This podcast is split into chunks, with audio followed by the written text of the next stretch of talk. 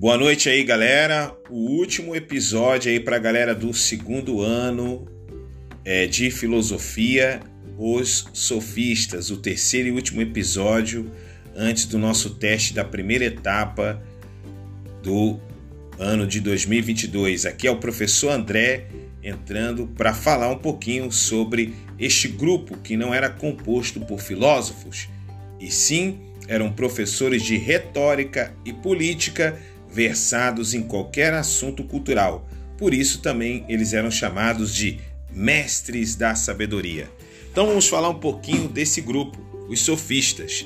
Então, galera, entre o século V e o século IV a.C., a Grécia conheceu a figura dos sofistas, os sábios, itinerantes vindos de todas as partes do mundo grego, então situados agora na cidade de Atenas.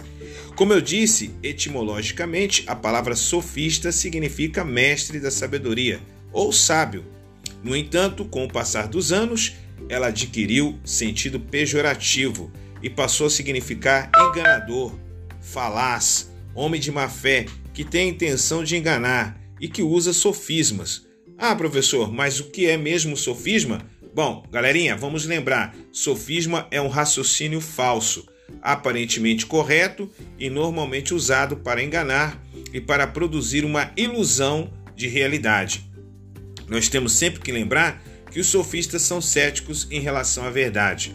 O poder da palavra da persuasão era o que interessava a este grupo de professores itinerantes, e não o papel que os filósofos tinham de apontar para a verdade. Até porque, para os sofistas, a verdade era apenas uma mera convenção.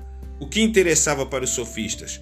Como eu acabei de dizer, o poder da palavra, o poder do convencimento. Portanto, eles eram adeptos do niilismo. Que o, o que é o niilismo? Ora, o niilismo, galera, nós temos que entender que é uma perspectiva filosófica na qual nada pode ser considerado um conceito universal e absoluto. Por exemplo, a própria verdade. Hoje em dia, a gente tem que entender o seguinte: nós sabemos que os sofistas estavam longe de ser aquelas figuras desprezíveis pintadas por Platão e Sócrates.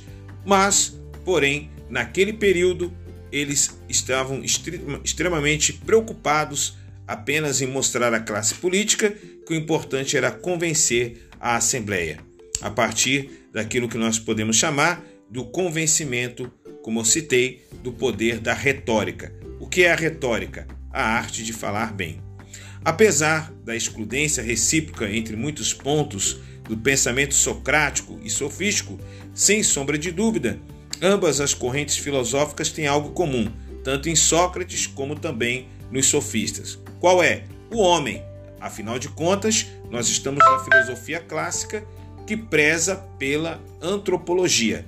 Em outras palavras, Sócrates e os sofistas jovens foram os principais responsáveis pela primeira grande mudança de eixo temático na história da filosofia, da cosmologia dos pré-socráticos para a antropologia. Galerinha, um abraço a todos, bom estudo para o teste.